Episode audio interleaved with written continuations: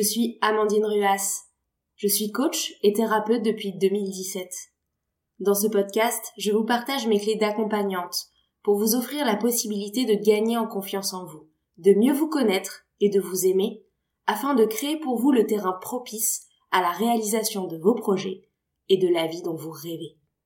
Très bonne écoute. Récemment, une entreprise m'a demandé de préparer pour ses équipes un coaching pour les aider à être plus efficaces. La demande m'a fait sourire, car je pense qu'elle répond au rêve de nombre d'entreprises. Avoir des salariés capables de faire vite et bien, de la qualité et de la quantité. Mais quand on creuse un peu, la question de l'efficacité va bien plus loin qu'une simple question de performance professionnelle. Elle comprend une part d'organisation, de motivation, d'énergie, de passion dans ce que l'on fait aussi, beaucoup de choses à la fois qui tiennent finalement au développement personnel autant qu'au développement professionnel. Alors je me suis dit que j'avais beaucoup de choses à partager aux salariés de cette entreprise sur le sujet, mais aussi à vous finalement. Peut-être avez-vous envie d'être plus efficace au bureau pour réussir à répondre aux attentes de votre management, ou tout simplement pour avoir plus de temps sur les projets qui ont de la valeur pour vous, du genre être plus efficace sur le tableau Excel qui vous barbe, pour ensuite dédier plus de temps à l'organisation de l'événement professionnel qui vous botte. On a aussi parfois envie d'être efficace tout simplement pour partir plus tôt du bureau. Et puis à la maison aussi, on voudrait être efficace. Dans sa to-do list, entre le ménage, les courses et le pressing. Et puis dans les projets qui nous tiennent à cœur au quotidien. Vous aimeriez peut-être écrire un blog sur vos vacances, ou vous avez envie de vous mettre à l'italien, ou d'écrire un bouquin, de changer de job. Quels que soient vos projets, vous aimeriez être efficace lorsque vous vous y consacrez. Mais être efficace, c'est quoi finalement? C'est faire vite, mais c'est aussi faire bien. C'est faire bien en s'assurant que ce dans quoi on se lance répond bien à notre priorité, et c'est faire bien en prenant le temps de ne pas bâcler pour être fier du résultat. En gros, être efficace, c'est prendre le temps de bien faire tout en faisant vite. Oh là là, quel paradoxe Et puis, le temps, vous allez me dire que pressé comme vous êtes dans vos vies, vous ne l'avez pas, de toute façon. Mais c'est faux, c'est une croyance. L'efficacité, la gestion du temps, c'est une question d'organisation et de motivation, bien plus que de temps. Vous ne me croyez pas? Je vais vous donner un exemple très concret, le mien. J'entends une question me revenir très régulièrement de la part de mes proches. Amandine, est-ce que tu dors la nuit avec tout ce que tu fais? Question bizarre me direz-vous. En fait, nombre de mes proches me la posent quand je leur parle de mes projets et de ma vie professionnelle. Oui, c'est vrai, j'ai une vie bien remplie. Je suis coach, j'accompagne une trentaine de particuliers par an en individuel et j'anime deux à trois ateliers de groupe par mois. Je coach aussi les salariés et les managers en entreprise régulièrement. Et en plus de ça, j'enseigne en école de commerce à l'IESEG et également à la faculté de droit. Et puis j'ai écrit un roman, j'ai publié des MOOC, je fais ce podcast, je rédige des articles. Je suis freelance, donc je suis aussi ma propre commerciale et ma propre comptable. Je fais aussi... Bon, stop, ça suffit. Il y a quoi devenir fou si on fait la liste, c'est vrai. D'où la question de mes proches. Mais en fait, en vérité, à cette fameuse question est-ce que tu dors? La réponse est un peu gênante, car je suis une grosse dormeuse. Une grosse dormeuse à tendance marmotte même. Et sans mes 8 heures de sommeil par nuit, je ne fonctionne pas correctement. Impossible de brancher mon cerveau ou de tenir un discours cohérent. Et si je m'écoutais vraiment totalement, je dormirais 10 heures toutes les nuits. Sans compter que j'ai une vie sociale riche, un conjoint pour lequel je veux prendre du temps et des activités personnelles régulières qui me tiennent à cœur. Donc non, je ne travaille pas la nuit. Et oui, j'estime qu'une semaine de 40 heures, c'est suffisant. Sauf qu'en fait, même si ça vous semble incroyable par rapport à tout ce que je fais, il n'y a rien de si extraordinaire, croyez-moi, car tout est question d'organisation et de motivation. Et une fois que je vous aurai partagé mes conseils, vous comprendrez pourquoi et vous pourrez aussi les appliquer dans votre propre vie pour gagner en efficacité. Alors c'est parti, je commence par le premier conseil que je veux partager avec vous dans ce podcast il s'agit de différencier ce qui est urgent de ce qui est important. Quand on est face à sa to-do list, on a tendance à commencer par la tâche numéro 1 et à terminer par la dernière tâche en bas de la liste, sans vraiment prendre le temps de se demander laquelle de ces tâches est prioritaire. Et oui, toutes les tâches n'ont pas la même valeur pour vous et pour l'avancée de vos projets. Et on confond très souvent l'urgence d'une tâche avec son importance. En fait, ce qui est urgent, c'est ce qui doit être fait tout de suite, car la deadline est proche et les moyens que vous avez sont limités. Ce qui est important, au contraire, n'est pas forcément urgent, mais c'est ce qui a une forte valeur ajoutée pour vous. Un exemple Aller acheter une baguette à la boulangerie qui ferme dans 10 minutes, c'est urgent, mais ce n'est pas important. Nettoyer votre appartement, c'est important, car vivre dans la saleté est rarement agréable. Mais ce n'est pas urgent, car si vous le faites ce soir ou demain, il n'y aura pas de conséquences directes.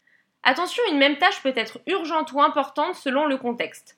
La baguette de pain devient importante si vous recevez 10 personnes à dîner à qui vous avez prévu de faire un plateau de fromage, mais si c'est simplement pour votre dîner de ce soir, rien d'important. Le nettoyage de votre appartement, lui, devient urgent si votre chez vous est très sale et que vous recevez à dîner dès maintenant. C'est bon? La distinction est plus claire? Super. Alors maintenant que vous avez compris la nuance, je vous invite à organiser votre quotidien selon quatre catégories. D'abord ce qui est urgent et important, c'est ce que vous devez faire en premier dans votre to-do list. Par exemple, aller chercher votre fille à l'école à 16h alors qu'il est 15h45. C'est à la fois important puisque vous n'allez pas laisser votre fille seule et urgent puisque vous avez 15 minutes pour atteindre l'école. En numéro 2, je vous invite à gérer ce qui est important mais non urgent. Avant ce qui est urgent mais pas important, typiquement le nettoyage de votre appartement doit intervenir avant la baguette de pain, même si c'est souvent plus gratifiant de gérer les tâches urgentes non importantes, c'est moins fatigant d'aller acheter la baguette que de s'atteler à un grand ménage de printemps, il est essentiel de gérer l'important avant puisque c'est vraiment ça qui transforme votre vie. Le nettoyage de l'appartement apportera bien plus de valeur ajoutée dans votre quotidien qu'avoir votre baguette de pain. Vous me suivez toujours? Ensuite, en troisième lieu, arrive donc ce qui est urgent mais non important.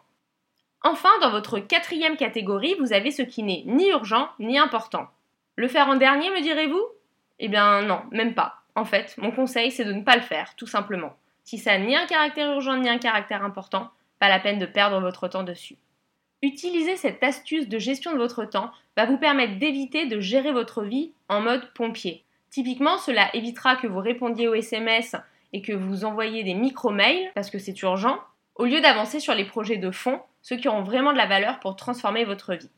Je sais que ce n'est pas facile, alors comme petit exercice d'application, je vous propose déjà aujourd'hui de faire la liste de toutes les choses que vous souhaitez faire demain, puis de les classer dans ces quatre catégories. L'objectif, c'est déjà de vous familiariser à caractériser si une tâche est urgente ou importante.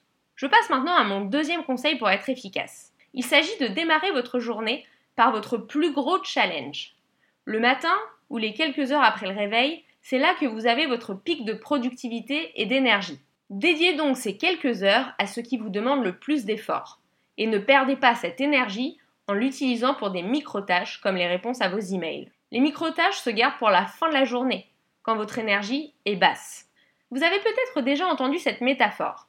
Si vous remplissez un vase avec du sable, puis que vous essayez d'y mettre des gros cailloux, les cailloux ne rentreront pas tous. Par contre, si vous remplissez ce même vase avec des gros cailloux, le sable trouvera toujours de la place pour venir se glisser entre les cailloux. Eh bien c'est pareil. Les micro-tâches trouveront toujours leur place dans votre agenda, mais pas les tâches conséquentes. Alors maintenant que vous savez ça, vous savez aussi par quoi commencer votre journée. Troisième conseil maintenant. Faites des petits pas dans vos projets. Quand vous avez un gros projet à organiser, Divisez-le en tâches, puis en sous-tâches, voire en sous-sous-tâches si ça vous tente. Il ne vous viendrait pas à l'esprit de gravir une montagne en un seul bond.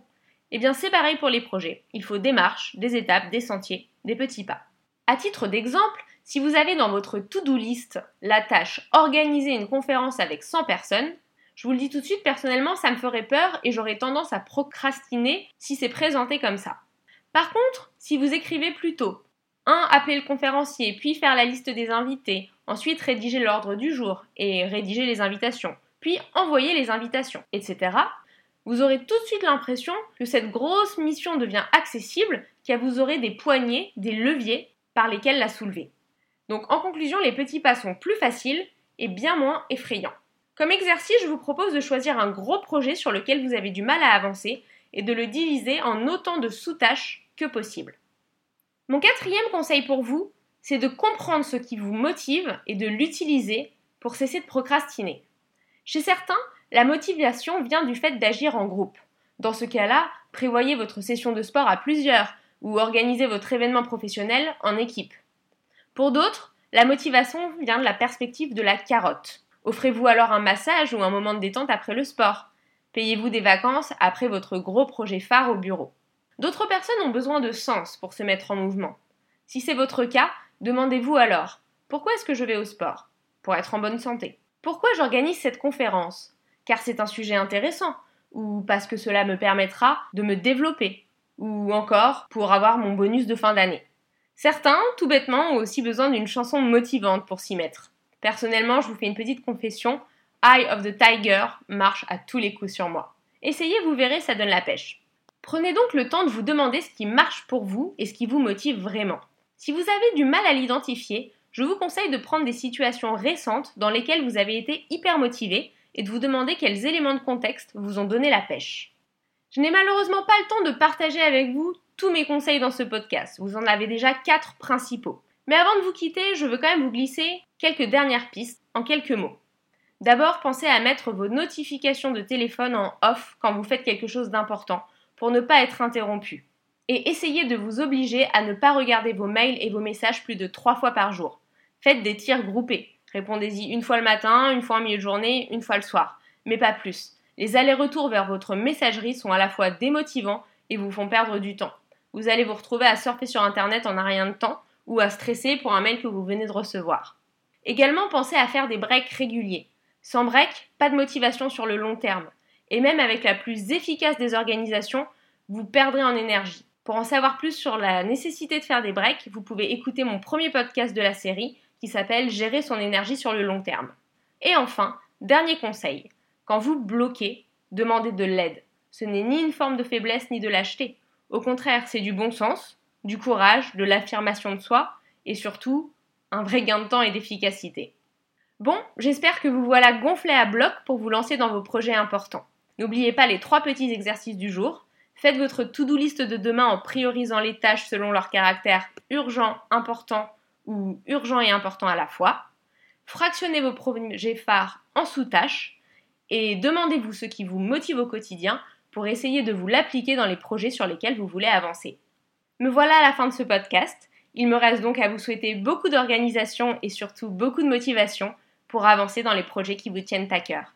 Et pour tous ceux qui veulent aller plus loin, vous pouvez me contacter pour des séances de coaching individuelles ou pour participer à mes ateliers collectifs. Sachez que je lance aussi à la rentrée le programme Je me réalise. Il s'agit de 25 heures de coaching réparties sur 3 mois, en collectif et en individuel. N'hésitez pas à me contacter pour plus de détails. Et pour finir, suivez-moi sur Facebook et Instagram et partagez ce podcast sur les réseaux sociaux afin d'aider le plus grand nombre. À très bientôt!